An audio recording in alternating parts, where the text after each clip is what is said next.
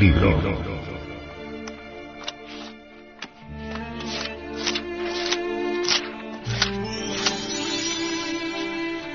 Tratado de Psicología Revolucionaria.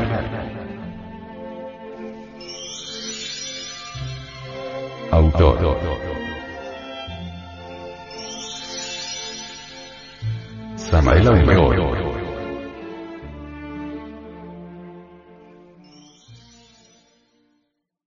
Este libro fue pasado a formato sonoro digital, para facilitar su difusión. Y con el propósito de que así como usted lo recibió, lo pueda hacer llegar a alguien más.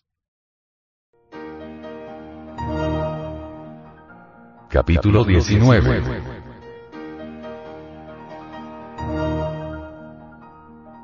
El buen dueño de casa.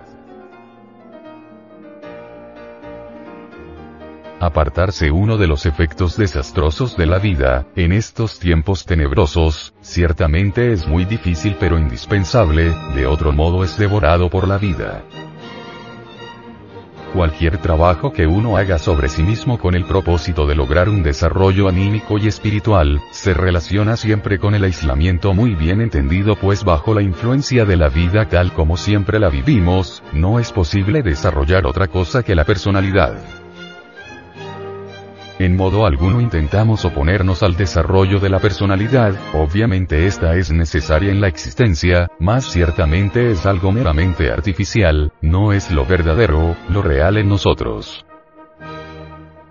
Si el pobre mamífero intelectual equivocadamente llamado hombre no se aísla, sino que se identifica con todos los sucesos de la vida práctica y derrocha sus fuerzas en emociones negativas y en autoconsideraciones personales y en vana palabrería insustancial de charla ambigua, nada edificante, ningún elemento real puede desarrollarse en él, fuera de lo que pertenece al mundo de la mecanicidad.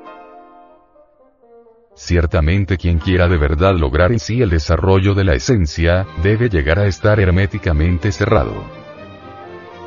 Esto se refiere a algo íntimo estrechamente relacionado con el silencio. La frase viene de los antiguos tiempos, cuando se enseñaba secretamente una doctrina sobre el desarrollo interior del hombre vinculada con el nombre de Hermes.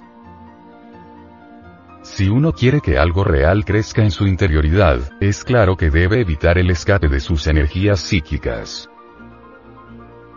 Cuando uno tiene escapes de energía y no está aislado en su intimidad, es incuestionable que no podrá lograr el desarrollo de algo real en su psiquis.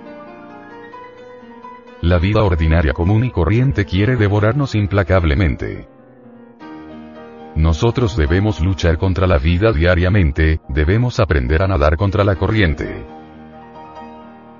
Este trabajo va en contra de la vida, se trata de algo muy distinto a lo de todos los días y que sin embargo debemos practicar de instante en instante. Quiero referirme a la revolución de la conciencia. Es evidente que si nuestra actitud hacia la vida diaria es fundamentalmente equivocada, si creemos que todo debe marcharnos bien, así porque sí, vendrán los desengaños.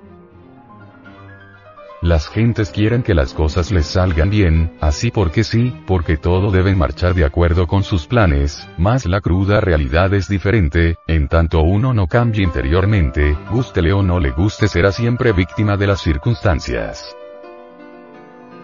Se dice y se escribe sobre la vida, muchas estupideces sentimentales, mas este tratado de psicología revolucionaria es diferente.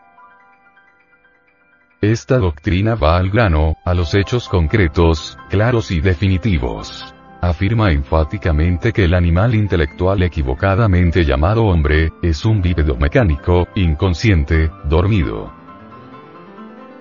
El buen dueño de casa jamás aceptaría la psicología revolucionaria. Cumple con todos sus deberes como padre, esposo, etc. Y por ello piensa de sí mismo lo mejor. Empero, solo sirve a los fines de la naturaleza y eso es todo. Por oposición diremos que también existe el buen dueño de casa que nada contra la corriente, que no quiere dejarse devorar por la vida. Empero, estos sujetos son muy escasos en el mundo, no abundan nunca. Cuando uno piensa de acuerdo con las ideas de este tratado de psicología revolucionaria, obtiene una correcta visión de la vida.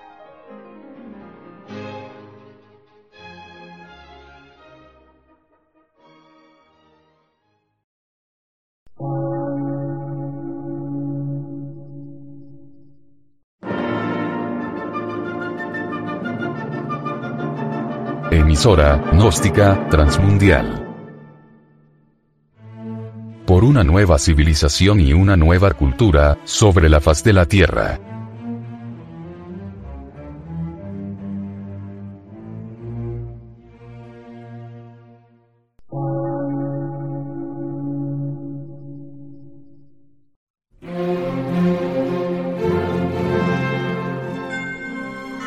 Medio de radiodifusión. Científico, artístico, místico y filosófico. De la Asociación Colombiana de Centros de Estudios Gnósticos, Antropológicos, Psicológicos y Culturales. A. C.